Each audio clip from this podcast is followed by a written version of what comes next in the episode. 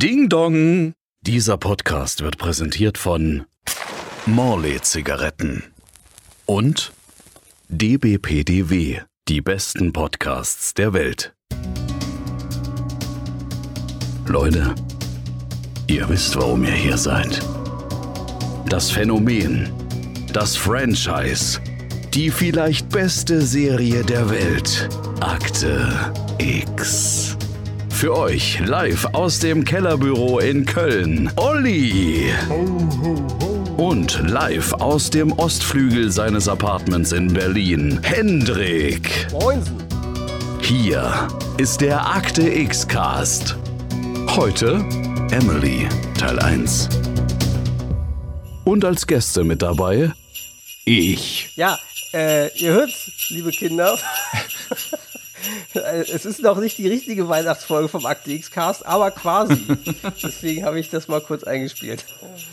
Ja, wir sind zurück, nachdem ähm, Mr. Oliver Glasner lange Zeit verschollen war, glaube ich. Olli, how are you doing? I'm doing fine. Yeah, great. Great, great, musst du sagen. Sagen die anderen immer nur great? ja, irgendwie so was, ja. Die sind, denen geht's doch immer großartig da drüben. Ja, jetzt geht's mir ja nicht mehr great. Ich bin ja wieder zurück. Also. Ah, okay. Aber ich bin mit euch vor den Mikros. Also, was kann's Besseres geben? Ja, sehr schön, sehr schön. Ja, wir sind Hat wieder. mir Michael schon erwähnt. Der hat zumindest einmal kurz ich reingerufen live. Michael, hörst du uns? Yes, ich bin hier, ihr Chaosbrüder. Moin. Ja, äh, äh, wir sind ein bisschen vorbereitet, was, was so, ja, wir sind ein bisschen wieder neu dabei, weil wir so lange nicht so aufgenommen haben. Zuletzt haben wir ja das Hörspiel veröffentlicht und davor der große Mutator. Und jetzt kommt etwas sehr Mysteriöses, weil wir wollten ja eigentlich jetzt traditionell zur Feedback-Sektion kommen. Und bei der große Mutato war es jetzt plötzlich so, dass wir gesehen haben, Moment, wo ist diese Folge bei Spotify? Wo ist diese Folge bei Podcast? Sie ist nicht zu sehen. Die Folge war definitiv schon veröffentlicht und ich weiß, dass auch auf Spotify Feedback dafür schon gekommen war. Ich habe sie jetzt rückdatiert wieder korrekt veröffentlicht, aber es kann sein, dass halt die alten Q&A-Antworten von Spotify, das alte Feedback jetzt verschwunden ist, weil er denkt, das ist eine neue Folge. Ergo, was ihr uns da vielleicht nochmal geschickt hattet, könnt ihr gerne nochmal neu drunter schreiben, wenn ihr mögt. Aber das heißt, wir können es jetzt leider gerade für die Folge zumindest nicht vorlesen, was das Feedback angeht. Dafür haben wir aber einiges anderes Feedback von woanders bekommen. Und Olli, war nicht, ich bin mir jetzt gerade nicht sicher, war nicht irgendwas, was du auch noch einspielen wolltest vom Soundboard bei dir? Ich glaube, wir sind fast so gut vorbereitet wie Thomas Gottschalk letzte Woche bei seinem Wetten das. Übrigens, liebe Hörer, einen schönen ersten Advent wünschen wir euch. Ja, stimmt, das ist Genau. ja erster Advent, ja, genau, großartig. ja, ja, wir sind genauso gut vorbereitet. Also auch, auch die Altherrenwitze sind ganz genau so. Die werden noch gezündet, ja, ja. Die sind richtig großartig. Die sind auch überhaupt nicht fremdschämig bei ihm gewesen. Nein. Letzte Woche. War fantastisch und ja. Genauso ein Feuerwerk der Unterhaltung liefern wir hier auch ab. So, erstmal was ganz zu einer ganz alten Folge haben wir plötzlich Feedback bekommen und zwar tatsächlich von einer Woche für die Folge Staffel 3, Episode 22, Der See. Oha. Von Christiane John oder Christiane John, was auch immer. Äh, sehr, sehr ausführliches und sehr konstruktives Feedback. Vielen Dank schon mal im Voraus dafür. Du wirst es hier bestimmt auch hören. Sie schrieb, furchtbar, nach zwei Minuten ausgeschaltet. ja, danke. Das war's. Das war's. Okay. Ja. Furchtbar, zwei Minuten ausgeschaltet. Ja, dann.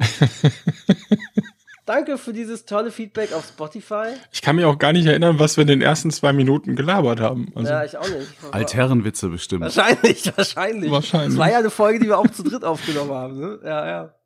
ja. Also, Vielleicht hat sie explizit nach der See gesucht und war dann mit äh, dem Format nicht ganz so vertraut. Tja. Kann ja sein. Naja, na dann, sie wird es ja sicherlich nicht mehr hören hier, das Feedback. Ist Aber falls doch, falls du irgendwann noch mal uns eine Chance gibst, ist es angekommen. Vielen Dank dafür. Genau. Spul halt eine halbe Stunde vor. Du kannst auch einfach mal die, wenn Kapitel das marken. nervt, die Feedback-Sektion überspringen. Manche Hörer und Hörer machen das eh von uns, andere feiern sie und freuen sich drüber. Also von daher, mach, mach wie du denkst. So. Alexandra Schwintek schrieb, äh, und noch eins, wo ihr den Film Der Unsichtbare im Original Invisible Man kurz angeteased habt. Das war, glaube ich, für der große Mutator, oder?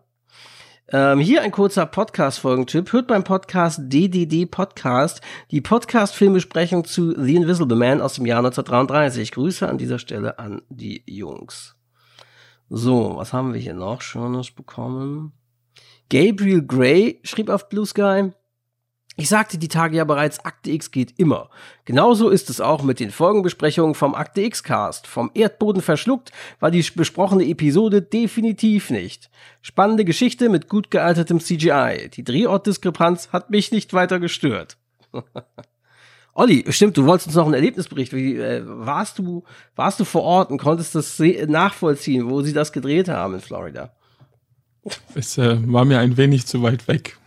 Wären vier Stunden Fahrt hin und vier Stunden Fahrt zurück Ah. gewesen. Ja. Sonst hätte ich es tatsächlich gemacht. Ach, die- diese Ausreden. ja, Ausreden. Also jetzt sind wir echt enttäuscht. Ja, wirklich. Wir haben uns Also sagen wir mal so, aber gefreut. die ganzen Bäume in, in Florida, die haben so, so runterhängendes Zeug so dran. Ich weiß nicht, wo, woran es liegt, aber das war in den Bildern nicht zu sehen. Da dachten wir, wir schicken einen investigativen Reporter rüber. Oh, Und dann mal. Ja. nix. Ich hatte so wenig Zeit. Es waren nur vier Wochen. Ach, nur vier Wochen. Und davon erstmal erstmal Jetlag vom von rüber über den Teich erstmal dort gehabt. Also wahrscheinlich hast du erstmal zwei Wochen Jetlag gehabt, dann warst du drei Tage was unternommen und dann bist du schon wieder zurückgeflogen, oder? Gefühlt so war es, ja. Mhm. Nee, wir konnten ja tatsächlich auch ein bisschen, wir konnten ja die Abenteuer von Olli und Antje verfolgen unter Glasner Project auf Instagram und ich glaube YouTube machte das auch. Wer, wen das interessiert, schaut euch das an. Da, da haben sie uns ja ein bisschen mitgenommen. Ich fand es immer ganz nett zu sehen, wo ihr gerade wart und wie du in irgendeinem Erlebnispark, in irgendeinem Swimmingpool bist oder sowas. Das war auf jeden Fall. Also, Swimmingpool, oder, genau. oder, oder was war das? Naja, irgend so ein, irgend so ein Spaßbad. Mhm. Typhoon Lagoon, nur zu empfehlen. Wenn da so eine knapp zwei Meter Welle auf dich zurollt, alle 90 Sekunden, das macht so einen Heidenspaß. Ja. Kann ich wirklich nur empfehlen. Es sei denn, du bist am Strand. Da macht das vielleicht keinen Spaß. Mhm. Dann muss Mitch Buchanan dich wieder Oh, rausziehen. doch, da hatte ich mal ein Erlebnis mit meinem Vater. Ja, ja, wir waren mal in Italien und da hat es so ein bisschen angefangen zu, zu stürmen und so. Wir sind trotzdem im Wasser geblieben. Ich war damals auch im Schwimmverein, also schwimmen konnte ich wirklich sehr gut. Und das hat richtig Bock gemacht, als dann die richtig großen Wellen kamen. Irgendwann sind wir natürlich raus, als es zu krass wurde, aber das macht immer wieder Spaß. Rudolf Inders schrieb auf Blue Sky, äh, hat ein bisschen seine letzte Folge von Die letzten Detektive ähm, beworben. Wenn die Audiobosse ermitteln, unsere neue Folge ist live. Die letzten Detektive, euer Podcast, BR 1980er Hörspielserie. Reinhören, liken, teilen. Gruß an die Kollegen vom Akte X Cast. Wann? Hashtag Crossover legal. Schreibt er.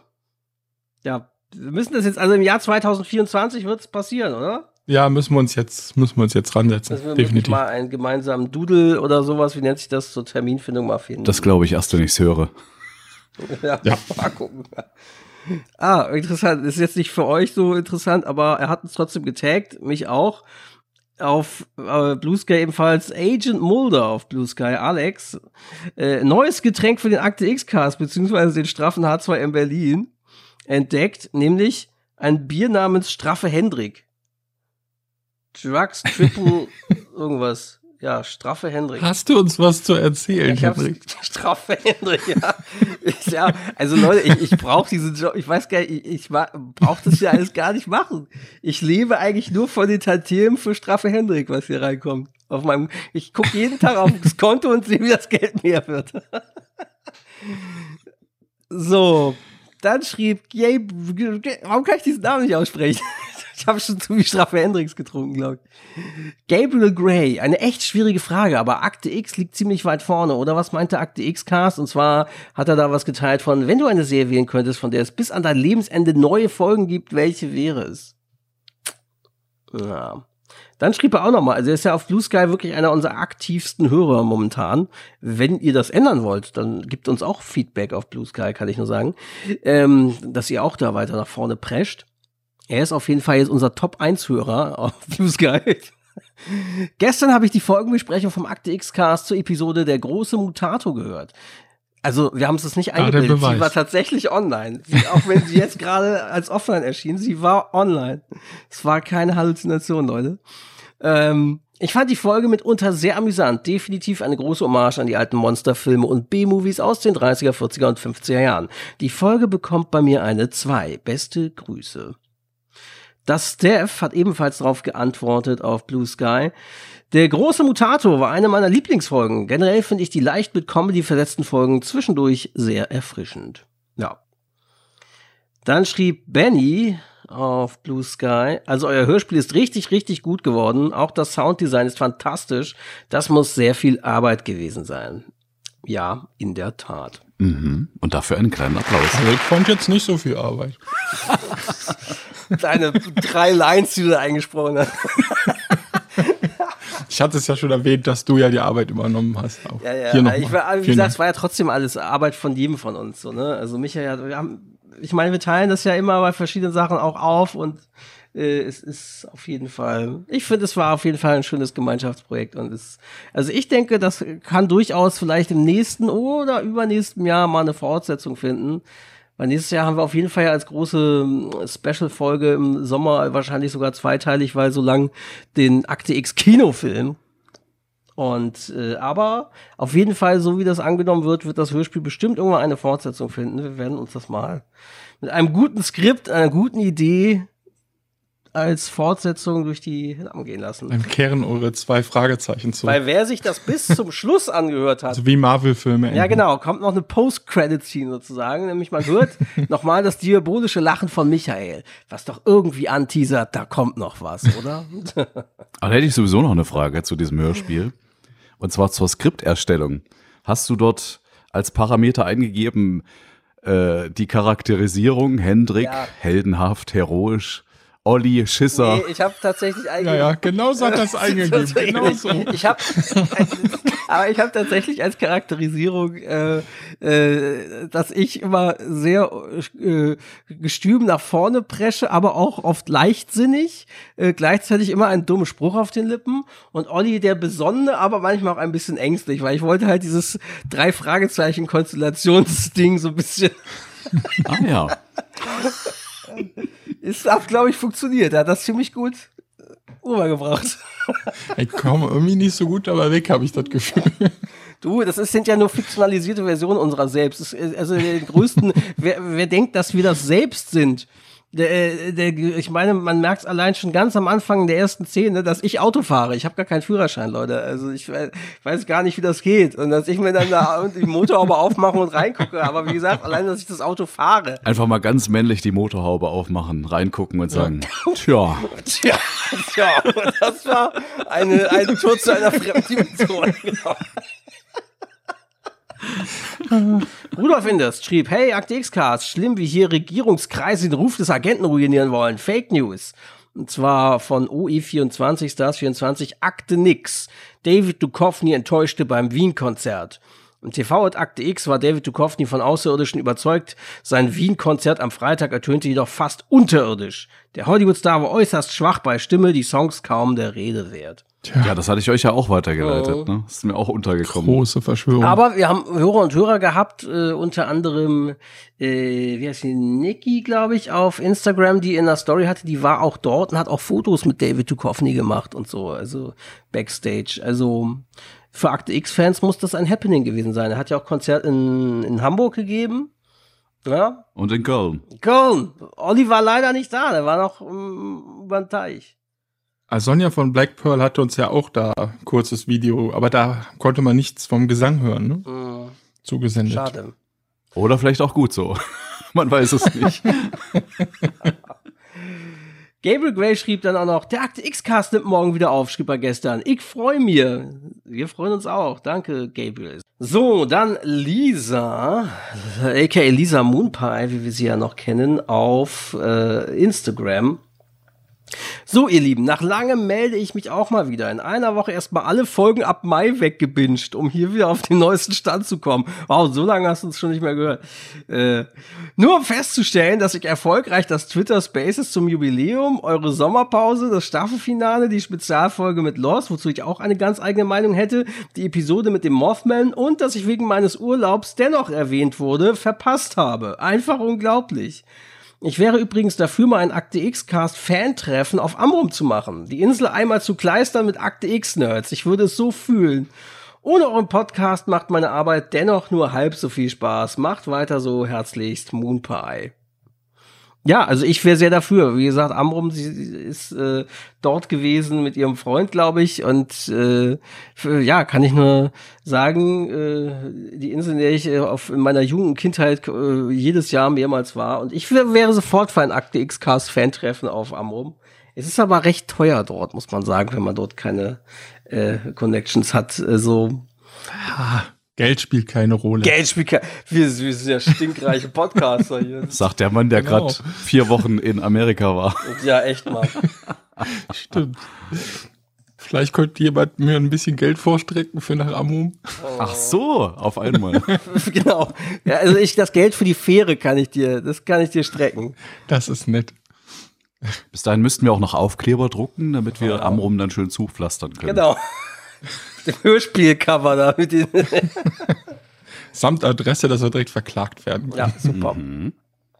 Sebastian Bu schrieb auf Instagram, Guten Morgen, am gestrigen Abend endlich mal die Zeit gefunden, in eurem Podcast reinzuhören. Gefällt mir sehr gut und ich bleibe dran. Freue mich schon, weiterzuhören. Liebe Grüße, Sebastian. Und dann hat er nochmal nachgelegt, Ausgezeichnet, wieder einer mehr. ja, die ersten zwei Folgen sind gehört. Nun höre ich die Folge zu Das Nest. Witzigerweise heißt Tooms erstes Opfer, was gezeigt wird, Usher. Und die erzählt von Referenzen zur Kurzgeschichte von Poe. Genau diese geschickt als Serie habe ich gerade bei Netflix angeschaut. Ich glaube, wie heißt das? The Fall of House of Usher oder so ähnlich? Das ist definitiv eine Verschwörung. Also, Übrigens auch bei den Pilot-Pickups zu hören. ah, sehr gut. Also, da reden sie über die Serie. Liebe Grüße. Ich habe bei Rudolf. Ascher jetzt aber an jemand anders gedacht. Ich auch. Ich hätte dann, yeah, yeah, Die sind einfach zu alt. Ja. Und die lieben Kinder und Kinder, die hier irgendwie, äh, oder junge Leute, die noch nie eine Folge Akte X gesehen hatten, irgendwie Anfang 20-Jährige, die werden uns jetzt fragen, wer? wer von, von wem reden die denn da? Bin nicht sicher. Ich glaube, Vielleicht kennen ein paar die noch. Na, na gut. der Yeah-Hit ist immer noch ganz gängig. Na gut, okay. Ja, und äh, ich als großer Akte X-Fan bin auch voll dabei, wenn ihr von einzelnen Szenen berichtet. Freue mich weiterzuhören. Liebe Grüße, Sebastian. PS und passenderweise sind jetzt gerade wieder 30 Jahre vergangen und Tooms würde dieses Jahr wieder da sein. Dün, dün. Ach, na eben. Um Gottes Willen. Achtet auf eure Leber. Ja, ja, oh, oh. ja sowieso. Nicht wahr, Hendrik? Straffer Hendrik.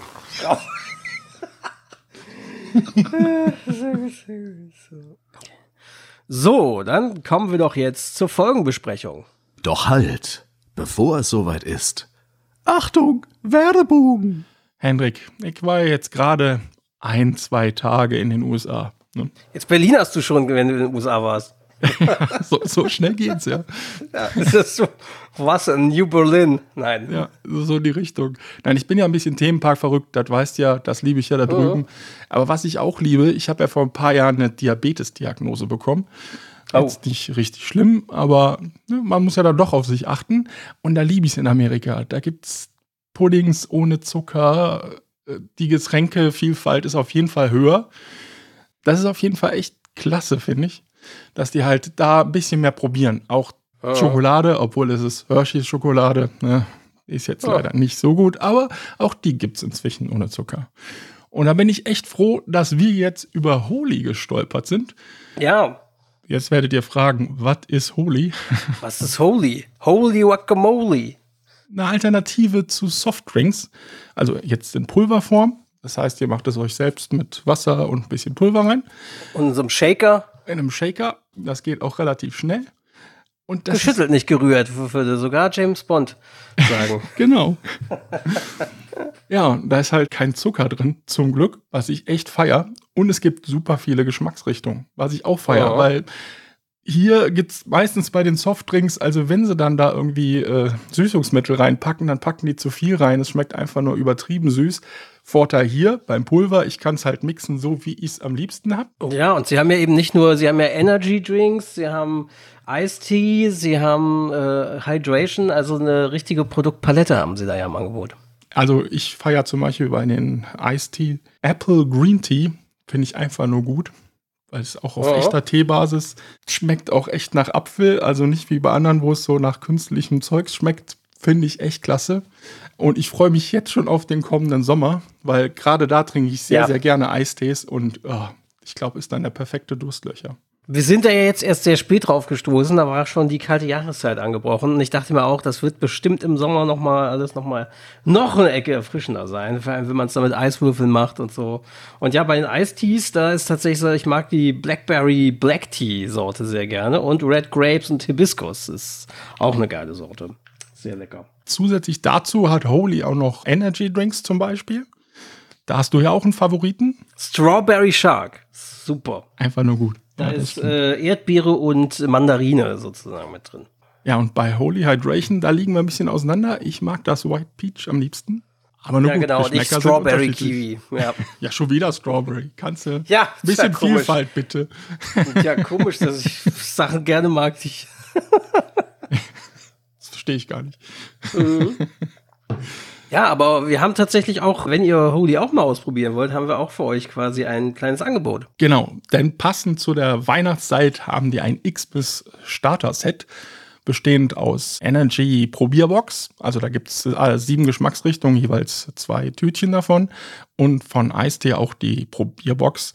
Und einen Shaker gibt es dazu. Kostet eigentlich 34,99, aber mit unserem Code AkteX5 groß geschrieben und alles zusammen. Aber das verlinken wir auch in die Shownotes natürlich. Da würde euch das nur 29,99 kosten. Und ich finde, das ist perfekt, weil dann kann man sich mal durchprobieren. Und wenn es einem gefällt, kann man weitere größere Boxen bestellen. Genau, seine Lieblingssorten und sowas. Und ja, eignet sich ja wirklich entweder, wenn man weiß, jemand ist sportbegeistert oder äh, macht gerne Partys oder, oder irgendwelche Sachen, dass man es vielleicht jemandem entweder schenkt zu Weihnachten oder halt man beschenkt sich selbst. Ja, mit dem Code ACTX5 könnt ihr eben 5 Euro Rabatt bekommen. Ja, und dann wünschen wir euch viel Spaß beim Probieren, würde ich sagen, oder? Genau, wichtig ist noch, ihr müsst es aber auf jeden Fall bis zum 24.12. ordern, denn nur so lange ist diese Holy Xmas Starter Set im Angebot und so lange gilt auch nur unser Rabattcode AkteX5. Also bis Weihnachten müsstet ihr es geordert haben. Naja, 24.12. ist die letzte Chance zu bestellen, aber wenn ihr es vor Weihnachten noch haben wollt, solltet ihr bis zum 21.12. 13 Uhr das Ganze bestellen. Dann habt ihr noch die Chance, dass es vor Weihnachten ankommt. Ja, die DRL-Leute sind ja eh alle überlastet. Wir wissen, also die Paketversand. Also ruhig Leute, also genau. hoffen wir, dass alles rechtzeitig ankommt. Ne? Also ich meine, wir wissen jetzt, ist gerade Bahnstreik. Wenn jetzt noch Poststreik dazu kommt, dann Prost Mahlzeit. ja, in dem Sinne erstmal Cheers, Olli. Genau. der- Prost. Trinkst jetzt auch einen netteren Schluck. Mhm. Sehr lecker. Ja. Ah, Green Tea einfach nicht zu schlagen. Werbung Ende. Klingt ein bisschen wie die, die, die, die Wahrsagerin, oder wer war das, die auf Switch, immer, bei Switch immer, äh, Deutsche Welle Polen, in Farbe und Ton. Wir besprechen heute Staffel 5, Episode 5 mit dem deutschen Titel Emily, Teil 1. Originaltitel Christmas Carol. Trotz des Titels hat es nichts mit der gleichnamigen Erzählung von Charles Dickens zu tun von 1843. Ja, finde ich tatsächlich auch schade. Ich hatte ein bisschen mehr Weihnachtsfolge erwartet bei dem Titel. Also nicht nur, dass es an Weihnachten spielt, sondern auch irgendwie mehr Also früher war mehr irgendwie Lametta. mehr mit den drei Geistern oder so. Ja, was, also ich hätte das schon interessant gefunden, so eine Charles Dickens Scrooge Weihnachts. Es stand immerhin ein Weihnachtsbäumchen im Hintergrund. Immerhin, das aber das war auch alles. Und, da, und durch Drehort San Diego oder so, es war auch selbst für Akte X und Kanada, Vancouver, war es extrem sommerlich, sah es noch alles sehr grün aus im Laub. Also diese Folge haben sie, glaube ich, sehr früh gedreht. Drehbuchautoren waren tatsächlich mal wieder das Team John Gilnitz.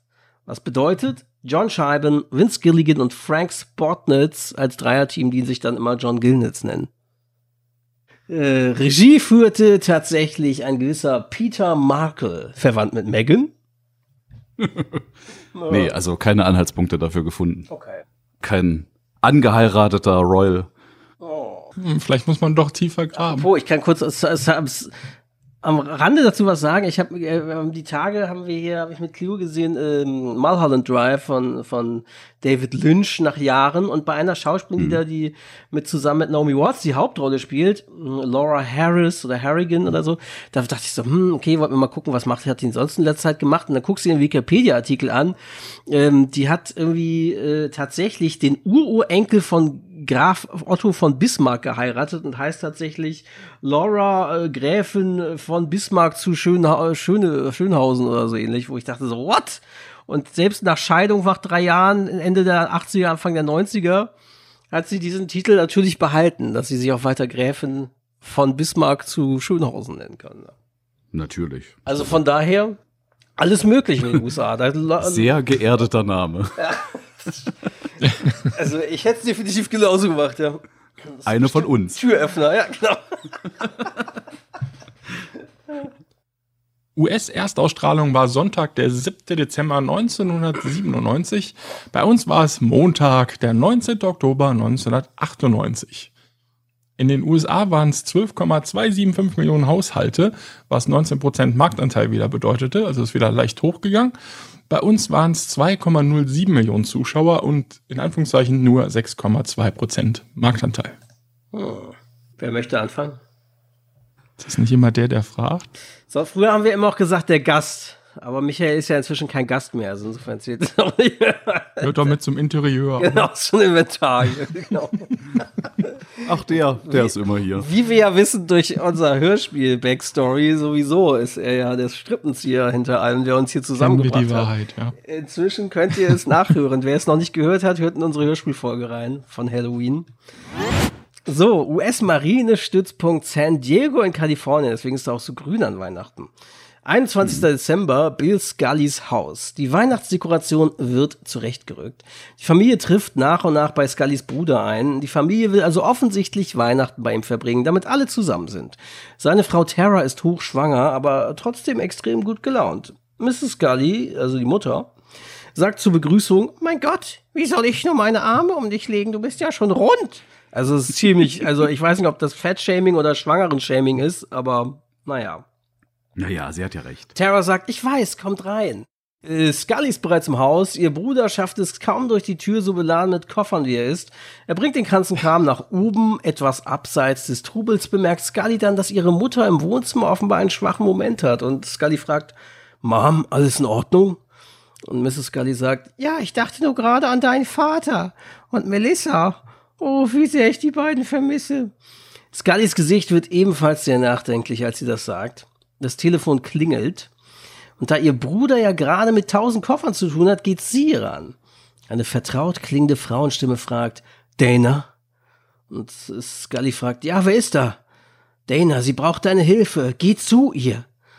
Als Scully noch einmal fragt, wer dran ist, wurde bereits aufgelegt. Scully wählt umgehend eine FBI-Nummer und lässt den Anruf zurückverfolgen.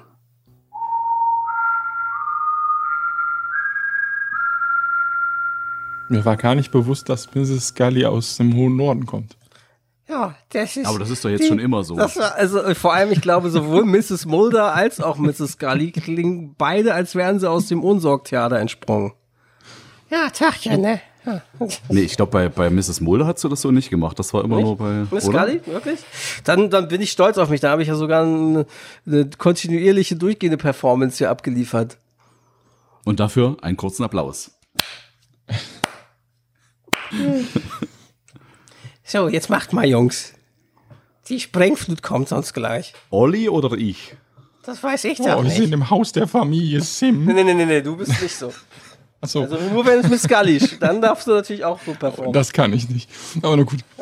ähm, ein Rettungswagen und Polizeiautos parken vor dem Haus. Scully wurde von ihrem Bruder dorthin gefahren, der jetzt im Wagen wartet. Sie zeigt einem Polizisten ihren Dienstausweis und geht ins Haus. Und vor dem Badezimmer steht eine Traube von Polizeibeamten. Scully fragt, was passiert ist, und ein Polizist sagt, nichts für ungut, und guckt auf ihren Ausweis. Scully FBI. Aber was geht sie das an? Ich bin angerufen worden von dieser Adresse hier. Eine Frau sagte, dass hier jemand Hilfe braucht. Wann war das? Vor ungefähr 20 Minuten. Kann gar nicht sein, ich bin seit einer halben Stunde hier. Können Sie mir bitte sagen, was hier passiert ist? Er führt sie zu einer toten Frau in der Badewanne. Es sieht schwer nach Selbstmord aus. Und der Polizist weiter, das ist Mrs. Roberta Sim, 40 Jahre alt. Sie ist mindestens schon drei Stunden tot.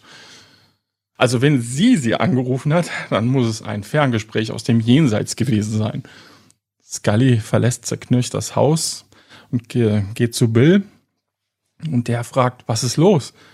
Sie erzählt ihm, was passiert ist und dass die Frau, die vorhin bei ihm angerufen hat, genau wie ihre gemeinsame Schwester Melissa klang. Ihr Bruder guckt wie, bevor du diesen Mulder kanntest, warst du normal. Ja, zurück im Hause bemerkt Scully ein kleines Mädchen, vielleicht fünf Jahre alt. Sie geht hin. Der etwas schrullig wirkende Polizist kommt mit dazu und sagt verblüfft, ich weiß nicht, was ich sagen soll. Die Telefongesellschaft hat bestätigt, dass tatsächlich von hier aus bei ihrem Bruder angerufen wurde. Aber wie? Der Telefonhörer lag doch daneben. So, dann sind wir in Bill Scullys Haus. Again. Die Familie ist gemeinsam zu Abend. Scully wirkt aber sehr abwesend. Sie verlässt auch kurz den Raum und ruft Mulder an. Also nicht mal Weihnachten kann sie nicht an ihn denken. Doch bevor der rangehen kann, legt sie schnell wieder auf. Mulder, der übrigens eine sehr, sehr seltsame Mütze trägt, ist extra zum Telefon gerannt. Und die Mütze übrigens wurde wohl von David Duchovnys damaliger Ehefrau Thea Leoni gestrickt und er wollte sie unbedingt in einer Szene tragen. Scully geht dann wieder ins Esszimmer und wird dabei von ihrem Bruder kritisch beäugt. Seine Frau Tara wird derweilen von dem ungeborenen Kind kräftig in den Bauch getreten. Aua! Er ist ein richtiger Kickboxer. Sie fragt dann Mama Scully, da sie ja sowohl Töchter als auch einen Sohn geboren hat, wer schlimmer getreten hat, Männlein oder Weiblein. Und die liebe Mama Scully sagt, während sie lächelnd zu Scully schaut, tja, ich hatte sehr kräftige Töchter. Wisst ihr, ich fühle mich zwar fett, sagt Tara, aber ich kann es nicht erwarten, noch mehr zu kriegen. Irgendwie habe ich fast ein bisschen das Gefühl, dass mein Leben davor weniger bedeutsam war, nur ein Vorspiel oder so. Und während sie das sagt, wirkt Scully unendlich traurig, aber zwingt sich zu einem Lächeln. Später in der Küche, das äh, Abendbrot ist offenbar vorbei. Scully spült das Geschirr und ihre Mutter kommt dazu. So sag mal, was ist los mit dir? Nichts. Ich freue mich wirklich sehr für Bill und Tara. Na, dann sag das doch mal deinem Gesicht. Mom, erst vor ein paar Monaten habe ich erfahren, dass ich niemals Kinder bekommen kann, wegen dem, was mir angetan wurde. Tja, und ihre Mutter versteht nun und umarmt Scully. Dass ich eins haben wollte, ist mir erst klar geworden, seit ich keins mehr bekommen kann. Später versucht Scully zu schlafen, und sie hatte einen Flashback in ihre Kindheit. Sie ist plötzlich wieder in ihrem alten Zimmer, als ihr Bruder Bill als Kind hereinkommt und Bill fragt, wo ist das dämliche Kaninchen? Sage ich dir das ist eine sehr schön geschnittene Szene, oder? Ja. Also das fand ich richtig gut gemacht, dass sie sozusagen erst zur Tür guckt und die Tür sich dann öffnet und mitten in diesen Flashback reingeht. Also das fand ich unheimlich gut umgesetzt. Stark. Dana sagt, sag ich dir nicht. Ich werde es finden und kochen. Ich werde Gulasch draus machen, sagt Bill. Und Bill war anscheinend schon als Kind ein sehr netter Zeitgenosse. Mhm. Also ich, äh, ist es nicht so, dass das äh, so die Theorie besagt, dass Serienmörder so anfangen mit Tiere quälen und so? Hm. Ja. Dana sagt, wirst du nicht. Doch, Kanincheneintopf, naja, sagt Bill. Irgendwann später schleicht die kleine Dana in den Keller des Hauses und geht zu einem ihrer Geheimverstecke. Doch die Brotbüchse, die sie hervorholt, beinhaltet leider ein sehr totes Kaninchen, ist von Maden übersät. Die Kinder-Dana ist traurig. Als sie zur Treppe schaut, entdeckt sie dort ein weiteres kleines Mädchen. Wahrscheinlich ihre Schwester Melissa. Weil ihr Handy klingelt, wacht Scully auf. Wir hören eine Frauenstimme am Telefon, sie braucht deine Hilfe. Scully fragt, wer spricht da? Geh zu ihr. Dann gibt's wieder einen Szenenwechsel. Ja, wir sind im Haus der Sims um 2.54 Uhr.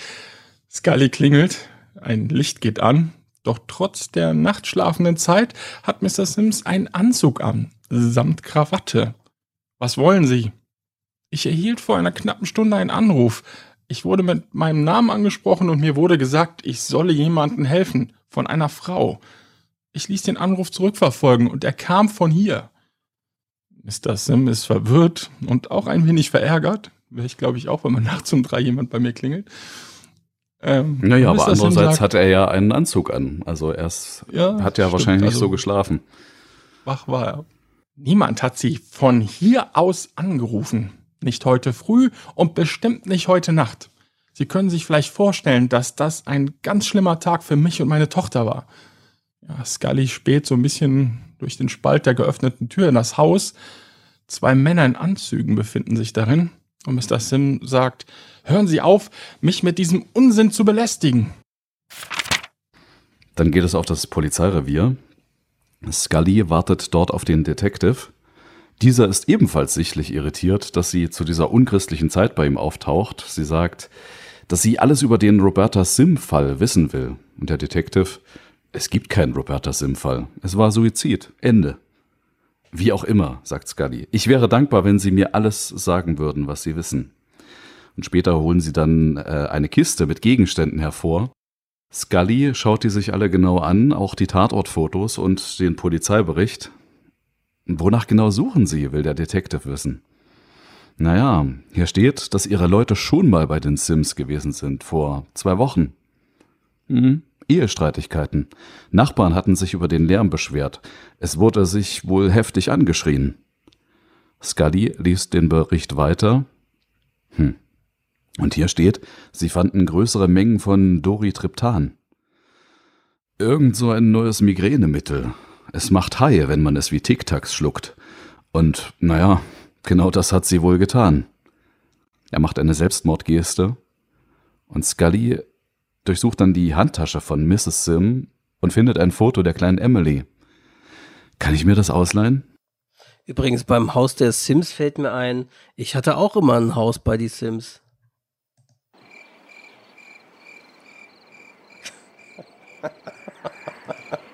Es gibt Dinge, die vermisst man einfach nicht. Ne?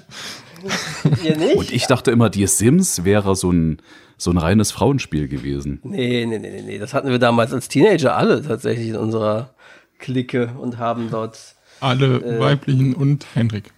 Und alle, Teenager. alle äh, anderen Teenager-Freunde, die ich hatte. Sims, also es war tatsächlich so, dass äh, äh, Frauen haben das tatsächlich irgendwie erst irgendwie entdeckt, in den, als es dann das zweite Spiel irgendwie gab oder so. Aber das Original Sims haben tatsächlich mehr, weil die Männer, die von SimCity kamen, gespielt. So wie ich ja, auch. Ja. ja. So ist das. Ja, ich habe ja, SimCity ja Städte gebaut. Ne? Ich hatte, ja, hallo, ich hatte bei die Sims sogar so ein Nacktsheet dass diese Verpixelung verschwindet und oh, dann zwei Frauen, bitte, zwei Frauen zusammen. So weiter geht's. Bitte nicht weiter.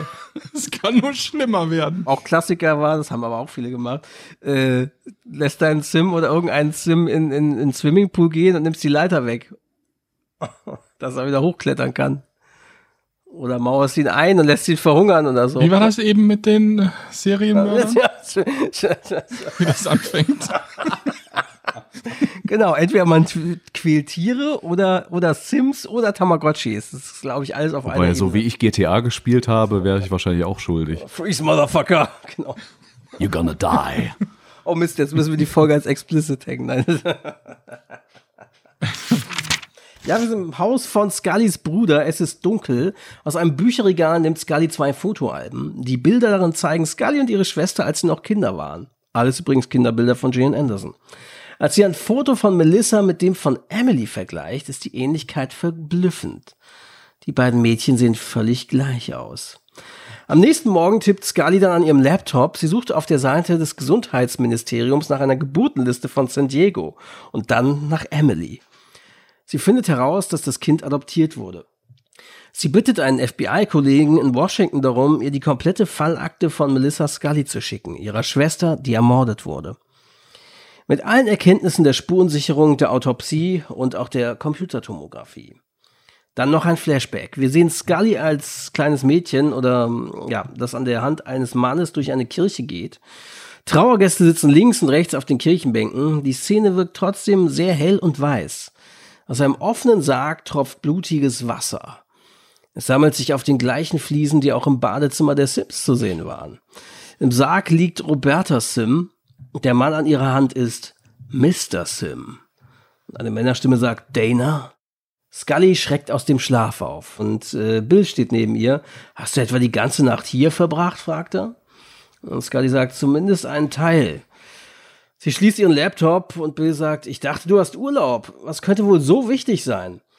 Ich muss noch etwas arbeiten. Kann ich später zu euch stoßen? Ähm, okay. Wir erwarten dich zum Mittagessen, sagt Bill. Ja, wir sind jetzt äh, auf der Polizeidienststelle und Michael sagt ironisch, na Mensch, Agent Scully. Ach nee, Moment. Ich, das erinnert mich irgendwie ganz schwer an dich, das sagst du auch öfter. Dieses, Ach so, ne? na Mensch, na Mensch. Agents. genau, also der Detective sagt natürlich, na Mensch, Agent Scully, Sie waren seit vier Stunden nicht mehr hier. Ich habe mir schon Sorgen gemacht. Das finde ich übrigens auch krass. Also, die haben sich ja am Anfang fast so ein bisschen angezickt, die beiden, ne? Also hat er gesagt, ja, was, was machen Sie denn hier? Und äh, war aber auch schon so ein bisschen ironisch drauf. Und jetzt finde ich, also haben sie auf einmal so fast schon eine Chemie miteinander. Das fand ich irgendwie ziemlich cool. Das ging schnell, ja. Ja. ja, stimmt. Ganz am Anfang mit dem Ausweis, wo er dann einfach nur sagt, äh, Scully, FBI, hm. nicht weiter. Ne? Ja. Ja, Scully sagt jetzt, ich möchte eine Autopsie für Roberta Sim beantragen. Der Detective immer noch ironisch. Äh, hatten Sie etwa schon wieder einen Anruf? Ich denke, es war vielleicht der Ehemann. What? Er hat ein wasserdichtes Alibi. Er war mit seiner Tochter beim Arzt. Ich habe das überprüft. Ich habe auf den Fotos etwas entdeckt. Sie sagt, dass es Selbstmörder so gut wie nie beim ersten Versuch hinkriegen, sich die Pulsadern aufzuschneiden. Hier seien aber keine Zögerungsschnitte zu sehen. Außerdem findet sie es merkwürdig, dass der Hörer neben dem Telefon lag. Der Detective darauf, die Ehefrau hat ihn dorthin gelegt. Ich denke, sie wollte nicht gestört werden. Scully, in ihrem Bericht steht aber, dass der Ehemann sie angerufen hat, nachdem er seine Frau gefunden hat. Aber dann müsste er den Hörer nach seinem Anruf ja wieder daneben gelegt haben. Das ergibt doch gar keinen Sinn. Was schlagen Sie also vor? Ich finde, dass das weitere Ermittlungen mehr als rechtfertigt. Ja, und dann geht es in den Autopsiesaal. Während Scully die Autopsie an Mrs. Sim durchführt, unterhält sie sich mit dem örtlichen Gerichtsmediziner. Sie wertet den Mageninhalt aus, der ja, offenbar aus, aus einem ganz normalen Frühstück besteht. Hinweise auf den Konsum von Tabletten findet sie jedenfalls nicht. Denn bei der Leiche wurden ja Unmengen von so Probepackungen Doritriptan gefunden. Deswegen findet sie das merkwürdig, wenn das sozusagen mit in den Tod reinspielen sollte. Und der örtliche Gerichtsmediziner sagt, aber wir haben Spuren davon in ihrem Blut gefunden.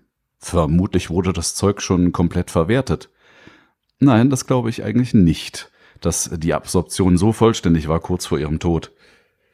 Aber wie ist es dann in ihren Blutkreislauf gekommen, Miss Scully? Und dann geht's weiter. Durch eine Spritze? sagt der Detective auf der Polizeiwache wenig später. Ja, sie hat einen Einstich in ihrer rechten Ferse, ziemlich klein und leicht zu übersehen. Und das war auch so beabsichtigt, glaube ich. Der Arzt von vorhin ist auch mit dabei. Scully sagt, ich glaube, diese Frau wurde mit der Injektion ruhig gestellt, so dass sie sich gegen die Suizidinszenierung nicht mehr wehren konnte. Der Detective will dann von dem Gerichtsmediziner wissen, was sagen Sie dazu? Tja, möglich wär's. Es wäre aber auch möglich, dass sie nur auf eine Reißzwecke getreten ist. Also ich halte die Eröffnung einer Morduntersuchung für mehr als gerechtfertigt, sagt Scully. Haus, Haus, der Familie, der Familie Sim. Sim. Ah. Das Wohnzimmer wird von Polizisten durchsucht. Mr. Sim geht straight auf Scully zu. Das ist ihr Werk, oder? Sie hatten einfach nicht den Anstand, mich und meine Tochter in Ruhe zu lassen. Scully starrt ihn wütend an. Mr. Sim, wo ist Ihre Tochter? Bei Freunden, zum Glück, sonst müsste sie das hier mit ansehen. Eine Polizistin kommt hinzu und sagt, dass sie im Abfall hinterm Haus eine Spritze gefunden hat. Können Sie das erklären? fragt der Detective. Mr. Sim sagt, ja, meine Tochter wird wegen Anämie behandelt. Sie braucht täglich eine Spritze. Wir überprüfen das. Scully sagt der Polizistin, dass von dem Blut an der Spritze ein PCR-Test gemacht werden soll. Durch das Fenster sieht sie zwei Männer in einem Auto sitzen. Sie fahren hastig weg. Wer von uns wusste vor 2020, was ein PCR-Test ist? Ja, wir sind jetzt im Haus von Scullys Bruder. Ein großer Umschlag liegt auf dem Tisch mit der von ihr angeforderten Akte über die Morduntersuchung an ihrer Schwester Melissa.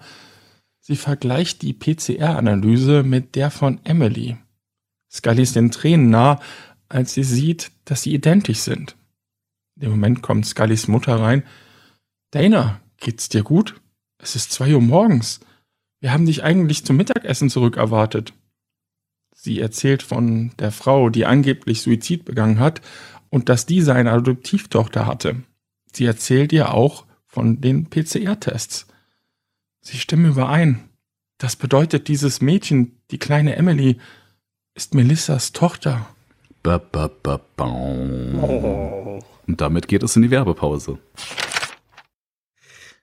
Wenig später zeigt Scully auch das Foto von Melissa aus dem Jahr 1966 und das heutige von Emily, das sieht mehr oder weniger fast gleich aus. Das ist unmöglich. Kinder in diesem Alter sehen alle ähnlich aus, will ihre Mutter so ein bisschen beschwichtigen. Tja, ihr Aussehen kann sich verändern, ja. Aber ihre DNA nicht. Wie genau ist denn so ein Test, will ihre Mutti wissen. Nun, die Wahrscheinlichkeit, dass Melissa Emilys Mutter ist, beträgt 60 Prozent. Finde ich jetzt nicht so viel. Also ich glaube, Olli Geißen hätte das damals nicht gereicht.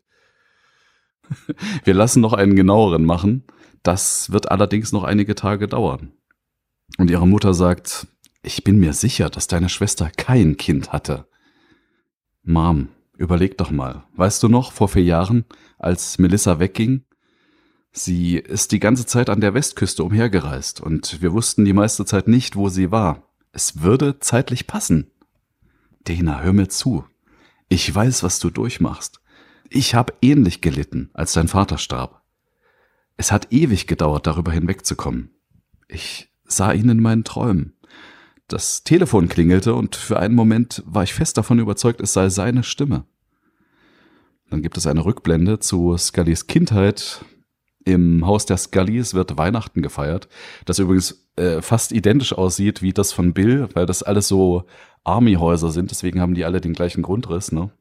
Die Geschenke liegen schon im Wohnzimmer verteilt und die mittlerweile etwas jugendlicher wirkende Scully, die aber trotzdem von Franziska Pigula gesprochen wird. Grandios. Das war ein krasser Move. Das fand ich wirklich, also auch dachte so, okay, ja, kann man mal machen, ne? Aber es geht eigentlich relativ auf. Aber ich, ich, ich hatte es erst, erst im ersten Moment verstört und dann hat man sich aber irgendwie reingehört. Irgendwie fand es dann doch passend. Nee, fand ich nicht. Nee? Also ich fand, sie hätten sie ja wenigstens etwas höher pitchen können, Ja, wenn sie sie schon Tat, als ja. Sprecherin dafür vorsehen. Solche technischen Tricks macht man erst heutzutage. Also das hat mich wirklich ein bisschen rausgerissen in dem Moment, dass man da wirklich Oh. äh, die alte Scully sprechen hört. Bei mir war es andersrum, muss ich sagen. Ich habe das noch mit meiner Frau zusammen geguckt und ich sagte, ach, das meinte, weil der Hendrik, äh, Hendrik hat das ja schon geschrieben in unsere Mhm. Gruppe. Bei Und ich WhatsApp. sagte, ach, das meinte, er. aber das habe ich erst nach ein paar Sätzen erkannt. Also die ersten Sätze hat mich das gar nicht gestört, bis ich irgendwann erkannt habe, ah, das ist die Pigula. Also bei mir war es genau andersrum. Also jedenfalls ist diese sehr aufgeregt, die jugendliche Scully, weil sie denkt, dass sie vielleicht die heiß ersehnte Hotel California Platte bekommt. Ihre junge Schwester sagt, ach, davon träumst du. Die ist für Bill, Dummerchen. Und dann nimmt Dana ein weiteres Geschenk hoch. Ich frage mich, was da drin ist. Doch dann, oh Schreck, die Mutti sieht sie. Du brauchst es nicht schütteln, Dana. Ihr dürft sie jetzt schon öffnen. Und beide Mädchen bekommen das gleiche Kettchen geschenkt mit einem goldenen Kreuz daran. Tja, eure Oma hat mir auch eins geschenkt, als ich in eurem Alter war. Dann legt sie Dana die Kette an. Übrigens eine Szene, die später nochmal ganz toll wiederkommen wird. Es bedeutet, Gott ist bei euch. Er wacht über euch, wohin ihr auch geht. Die junge Dana sieht hoch und wiederum in einer schön geschnittenen Szene sieht sie nicht ihre Mutter, sondern sich selbst, also als erwachsene Scully, die sie anlächelt. Doch dann wird sie je aus diesem Traum gerissen, denn der Detective will sie sprechen. Ah, Wir haben etwas Interessantes über Mr. Sim herausgefunden. Banküberweisungen, sehr hohe. 30.000 Dollar jeweils. In den vergangenen drei Monaten. Alle Schecks waren an seine Frau ausgestellt. Und der letzte gestern, nach dem Tod. Von wem? Einer Pharmafirma in Chula Vista. Besagte Pharmafirma. Dort sind wir draußen vor dem Gebäude und Scully fragt, Dr. Cauldron, ich bin Agent Dana Scully vom FBI und das ist Detective Kresge von der Polizei von San Diego. Wir ermitteln zu dem Tod von Roberta Sim. Was? Wann ist das passiert? Sie kannten sie? Ja, ihre Tochter Emily war hier Patientin. Sie hat bei einer klinischen Studie mitgemacht. Emily hat eine sehr seltene Anämie. Wir entwickeln Therapien gegen Blutkrankheiten. Und der Detective fragt, haben Sie die Familie dafür bezahlt? Emily ist ein spezieller Fall. Wir waren froh, dass wir sie gefunden hatten. Warum wurden die Schecks auf die Mutter ausgestellt? fragt Scully. Nun, sie war von der Behandlung nicht überzeugt. Diese Bezahlungen sollten unseren guten Willen symbolisieren. Sie wollte Emily aus dem Programm nehmen? Ja, aber ihr Mann pfiff sie zurück. Haben Sie Emily jemals Doritriptan-Spritzen verschrieben? Nein, dem Ehemann. Gegen seine Migräne. Ja, wir sind äh, wieder im Haus der Sims. Der Detective sagt, Marshall Sim, Sie sind verhaftet. Ihnen wird vorgeworfen, Roberta Sim ermordet zu haben. Was? Der Detective legt ihm Handschellen an und sagt den üblichen Sie haben das Recht zu schweigen Spruch. Scully fragt sofort, wo ist Emily? Ja, sie sieht sie dann auf einer Treppe und sie und das Kind gehen Hand in Hand zu einem Minivan vor dem Haus. Eine Sozialarbeiterin öffnet die Tür dazu und Scully hilft Emily in den Kindersitz. Während Scully sie angurtet, sieht Emily ihr Goldkettchen. Sie berührt es, als es etwas nach vorne hängt. Gefällt es dir? Scully nimmt es ab und legt es Emily an. Haargenau so, wie ihre Mutter ihr es damals angelegt hat. Die Sozialarbeiterin gibt Scully zu verstehen, dass sie jetzt los muss. Wir sehen uns bald wieder, okay? Emily nickt. Scully und Emily sehen sich weiter an, als der Wagen davonfährt. Das fand ich übrigens richtig gut gemacht. Also ich finde, einige Sachen in dieser Folge sind äh, klassisches Show, Don't Tell. Also, dass man eben nicht die Figuren gewisse Sachen und Emotionen sagen lassen soll, sondern man soll es lieber zeigen. Das ist viel, viel wirkungsvoller. Oh.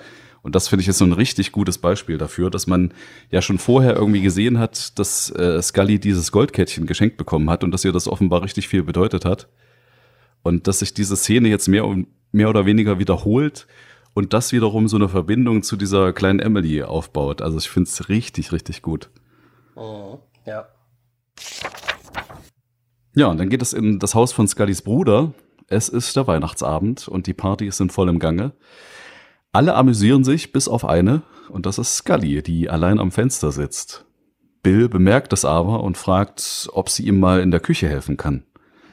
Dort angekommen sagt er, warum äh, sagst du mir nicht, was dich bedrückt? Du scheinst eine Million Meilen von uns entfernt zu sein. Ich dachte, wir sind hier, um uns zu sehen, als Familie. Er sagt ihr dann, wie merkwürdig er ihr Verhalten findet und dass er auch von ihrer nächtlichen Unterhaltung über das kleine Mädchen erfahren hat mit ihrer Mutter.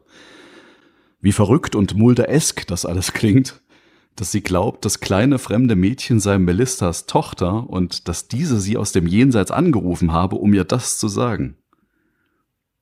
Dann wird's richtig persönlich. Bill sagt, es geht dir doch gar nicht um das Mädchen, Dana. Es geht um dich. Du versuchst eine Leere in dir auszufüllen, die Bill, ich erwarte nicht, dass du mich verstehst. Doch die beiden werden von Mrs. Scully unterbrochen, der Mutti, die sagt, äh, Dana, es ist ein Anruf für dich. Dran ist der Detective und der sagt ihr, dass Marshall Sim, also der Ehemann, weil mich hat das Marshall Sim irgendwie immer so rausgebracht, weil das klingt wirklich, als ob er so ein US-Marshal. Offizieller Mensch wäre, so ein, so ein US-Marshal, genau, aber es ist einfach nur sein Vorname. Der sagt ihr, dass Mr. Sim gerade gestanden hat. Was? Er gab zu, an dem Morgen im Haus gewesen zu sein? Ja, ich habe ein unterschriebenes Geständnis. Aber was ist denn mit den Zeugen, die ihn gesehen haben wollen? Die haben sich wohl geirrt. Tja, vielleicht aber auch nicht, sagt Scully. Wo ist er jetzt?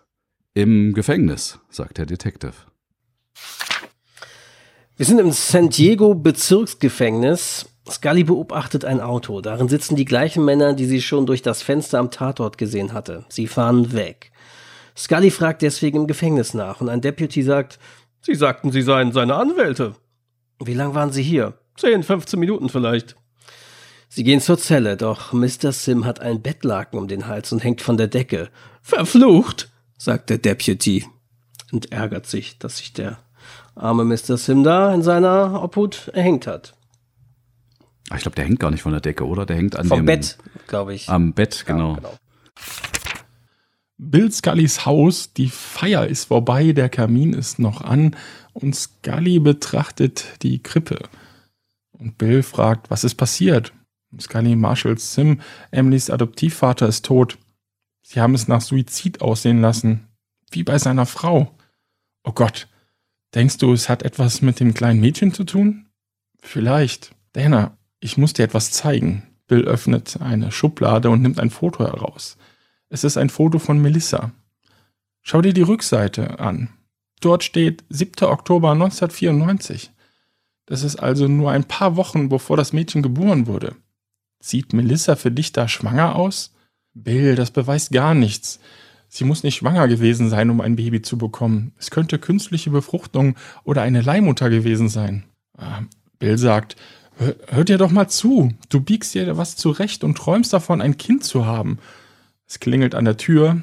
Es ist die Sozialarbeiterin, die mit Scully über die Adoption sprechen möchte.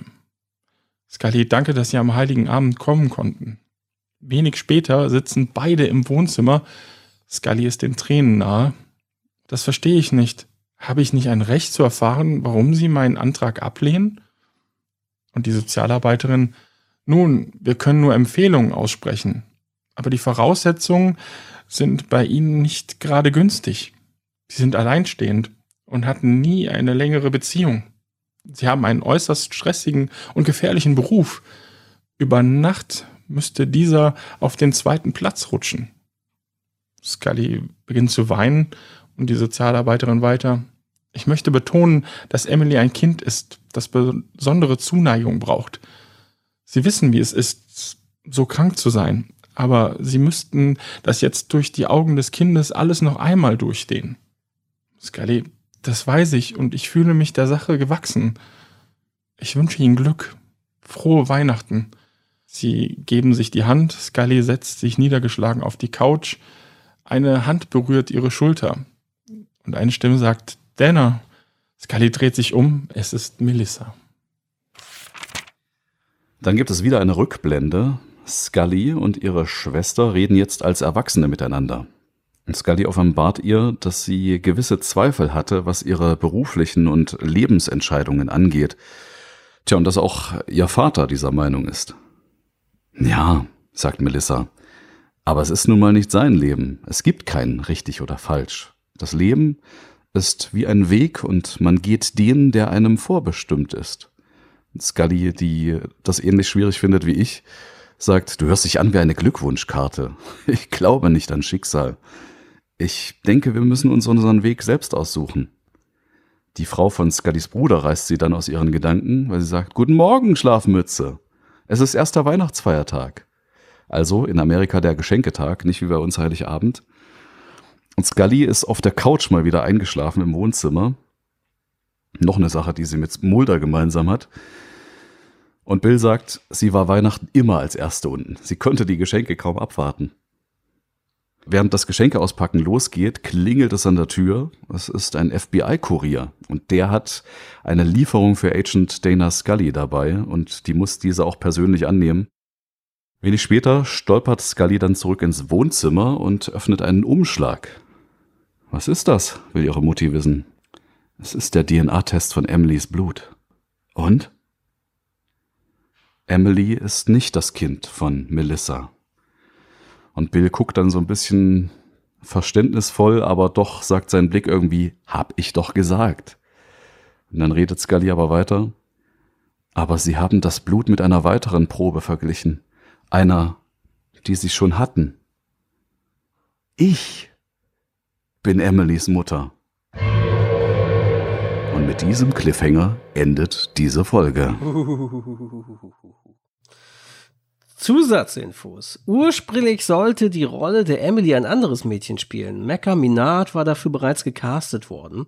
Die Probeaufnahmen verliefen auch vielversprechend. Bei den Dreharbeiten bekam sie doch Angst vor den medizinischen Geräten, sodass die bereits gedrehten Szenen mit ihr nochmal neu aufgenommen werden mussten. Mit Lauren Dewald. Oder Dywald.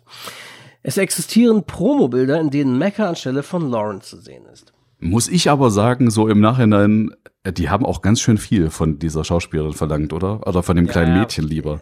Aber ich finde in der zweiten Folge eigentlich noch mehr als in dieser hier. Ja, genau so ist es ja auch. Also hier, die Szenen, die hier zu sehen sind, die hatten sie alle schon abgedreht. Ach so. Das heißt, erst aufgrund dessen, was in der zweiten Folge passiert, merken sie, oh shit, das kommt die Kleine nicht drauf klar. Ja. da hat sie eben Angst bekommen und deswegen mussten sie alles, was schon war, entweder nachdrehen oder bei ein paar Szenen haben sie sogar Computer gemorpht. Also da haben sie dann ihr Gesicht da äh, reingeschnitten.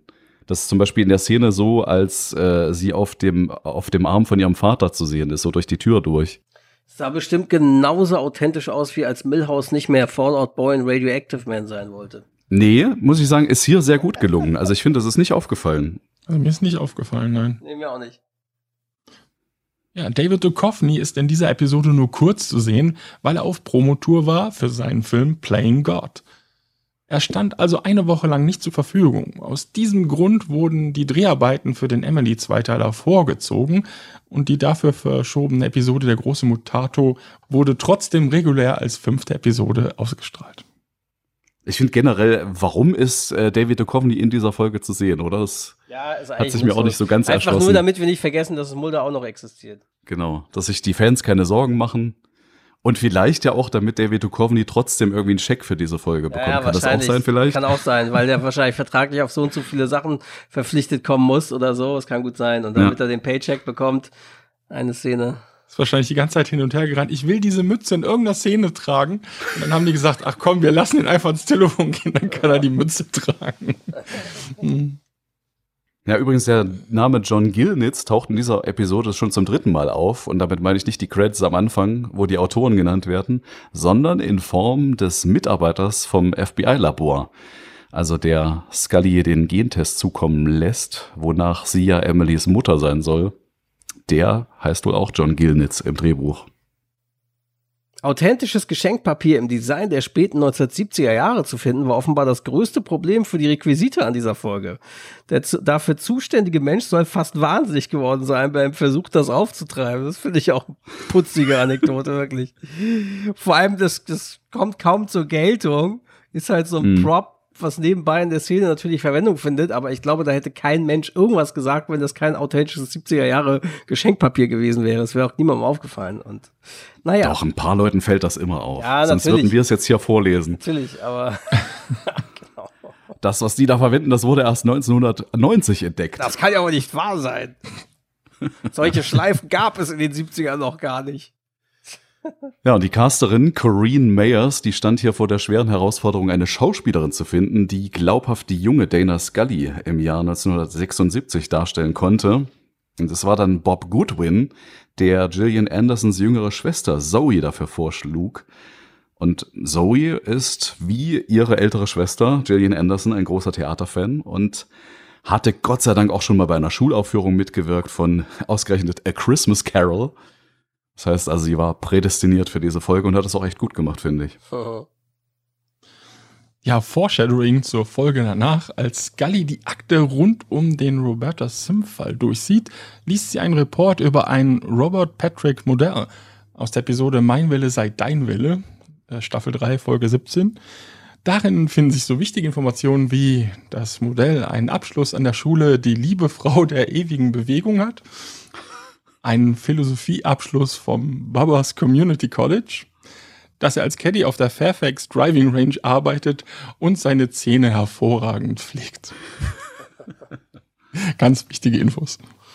Ja, ich würde sagen, wir äh, bewerten das vielleicht erst wieder am Ende des Zweiteilers, oder? In, Im Gesamtkontext. Ja, ich finde, wir könnte, könnte ja trotzdem kurz was dazu sagen, Ja, oder? also ich habe auf jeden Fall, also ChatGPT hat auch eine Zwischenbewertung rausgehauen, die können wir uns gleich anhören. Könnt aber auch so ein Zwischenfazit geben, wenn ihr wollt.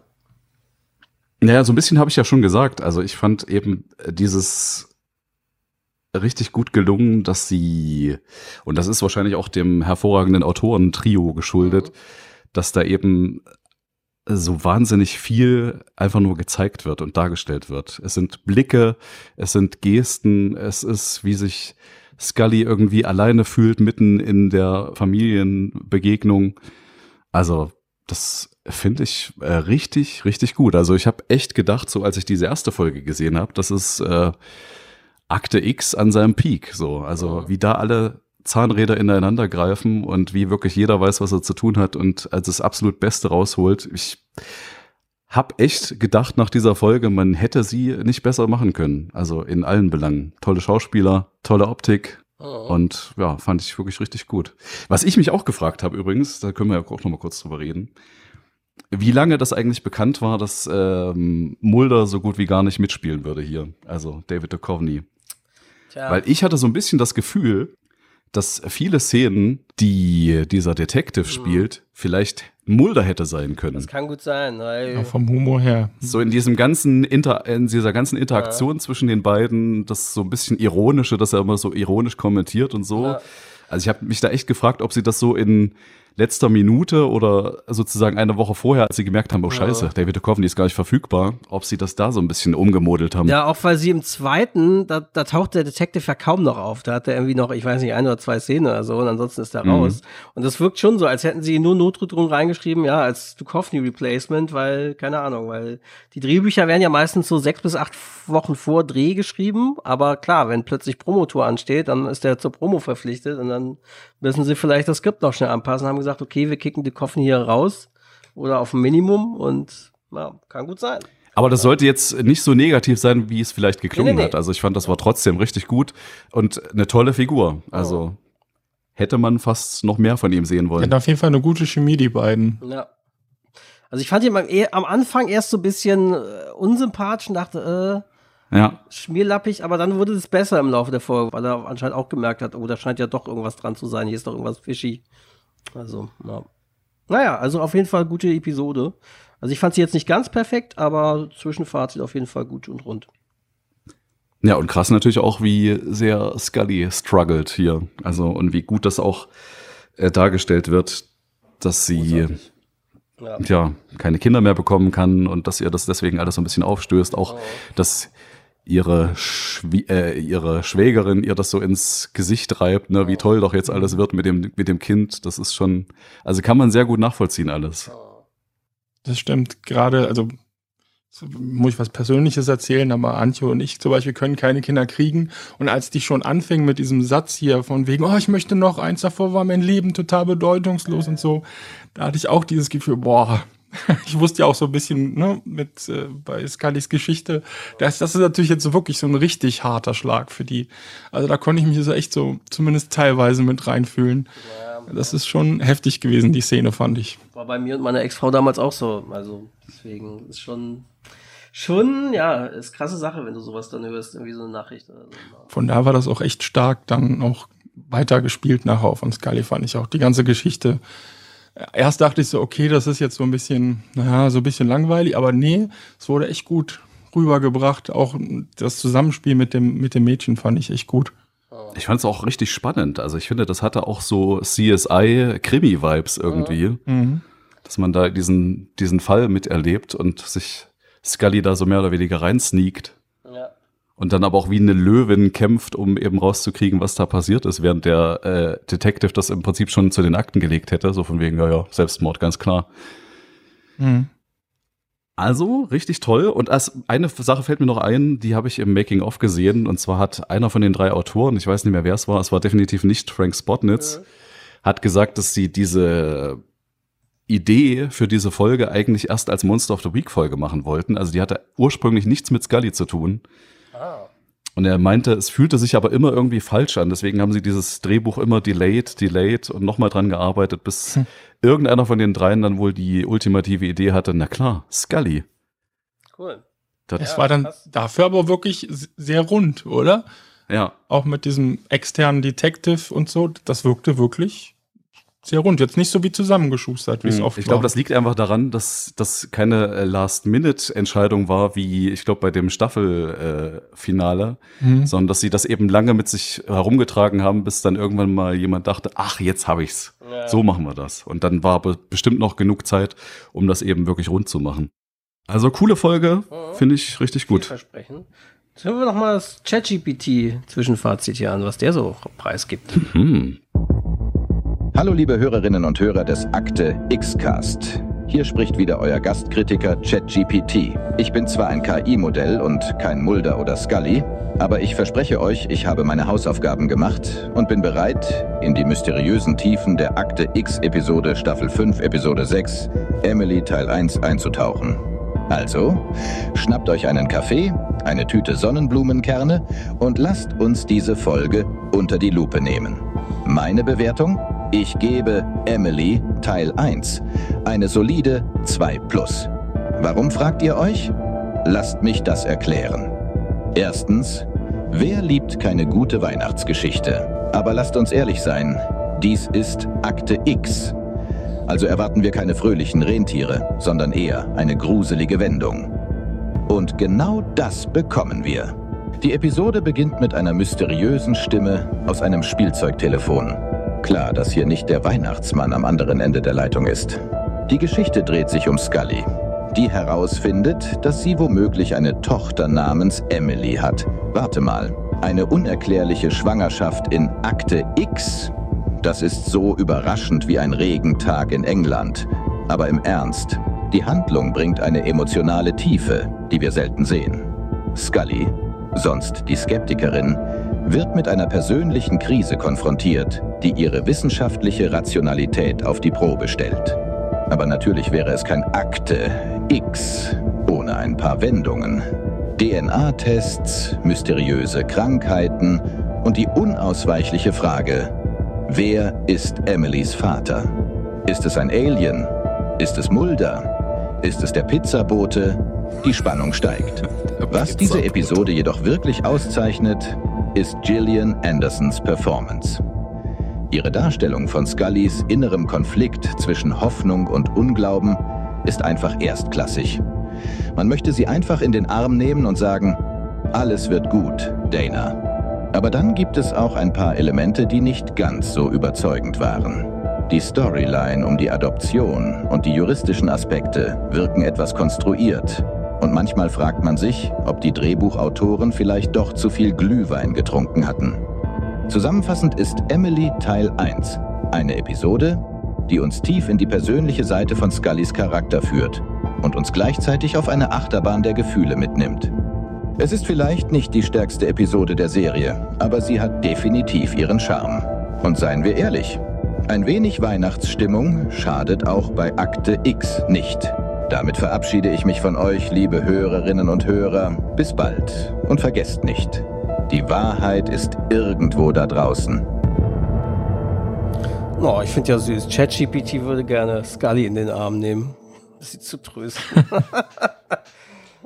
Tja, das stimmt aber so ein bisschen. Weil das, was die hier alles durchlebt, das ist schon krass, wird ja noch schlimmer in der nächsten Folge. Spoiler! Ja, da haben äh, Menschen gesagt, da haben Fans gesagt, äh, das ist so eine Art Torture-Porn irgendwie. Ja?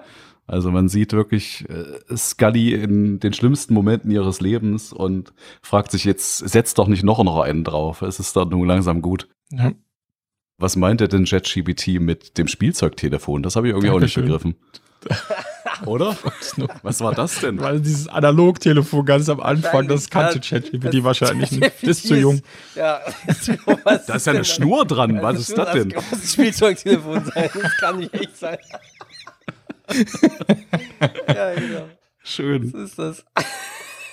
Ja, wenn alles gut geht, liebe Hörer und Hörer, dann ist heute erstmal äh, Sonntag, der 3. Dezember, erster Advent, wie gesagt. Wir grüßen euch und dann hören wir uns, wenn alles gut geht.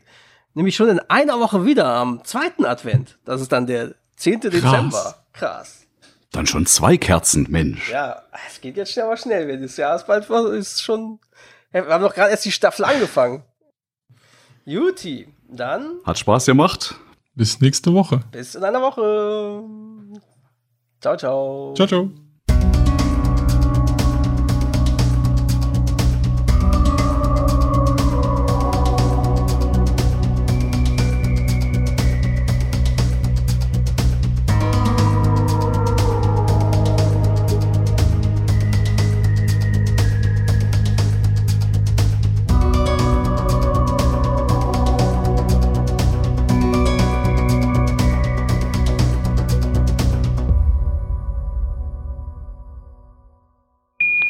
Hinweise auf den Konsum von Tabletten findet sie allerdings nicht, weil bei der Leiche ja eigentlich. Das habe ich gerade alles vorgelesen übrigens. Ach so. Wir Äh, sind schon beim Haus der Familie Sim. ah, Das Was machst du denn nebenbei? ich habe gerade geskietet. ah ja. ähm, Das Ja. genau wie. Das ist so wie die, die, die Three Jokers, ne? Wie, wie äh, der Joker hat auch jedes Mal eine neue Origin Story bei Batman und Batman-Universen immer wieder anders entstanden ist. Genauso machen wir das auch. Wir machen einfach nächstes Jahr das Hörspiel nochmal äh, wieder eine neue Origin Story. Oder einfach aus der Sicht von Olli. Heldenhafter Olli. Das ist Blut, ja. Ja, einfach die Dialoge, einfach die Dialoge nochmal umändern, genau. genau. Also ich wäre dafür, ne? Nein, Quatsch. Das wäre witzig. Originaltitel Christmas Carol. Trotz des Titels hat es nichts mit der gleichnamigen Erzählung von Charles Dickinson zu tun von 1843. Das finde ich ein bisschen Wie heißt schade. der Autor? Dickens. Charles Dickens? Hab ich, was habe ich das anderes? Dickinson. Ja, oder so. Dickinson. Dickinson. Dickinson. Dickinson. oh Gott, was ist denn los? Schöner? Outtake schon wieder Okay, hier. ich, ich habe Nach hab vier Wochen USA müssen wir ne? uns wieder. Ja, wir haben es ja gerade gehört. in Unserer Ja, also Mr. Dickinson. Werbeintegration. Olli hat sich jetzt schon mal schön gepimpt. Das kann jetzt nur besser werden. genau. Ansonsten können wir auch die Verbindung nochmal nach Chemnitz noch, her- neu herstellen hier. Ah. Ah.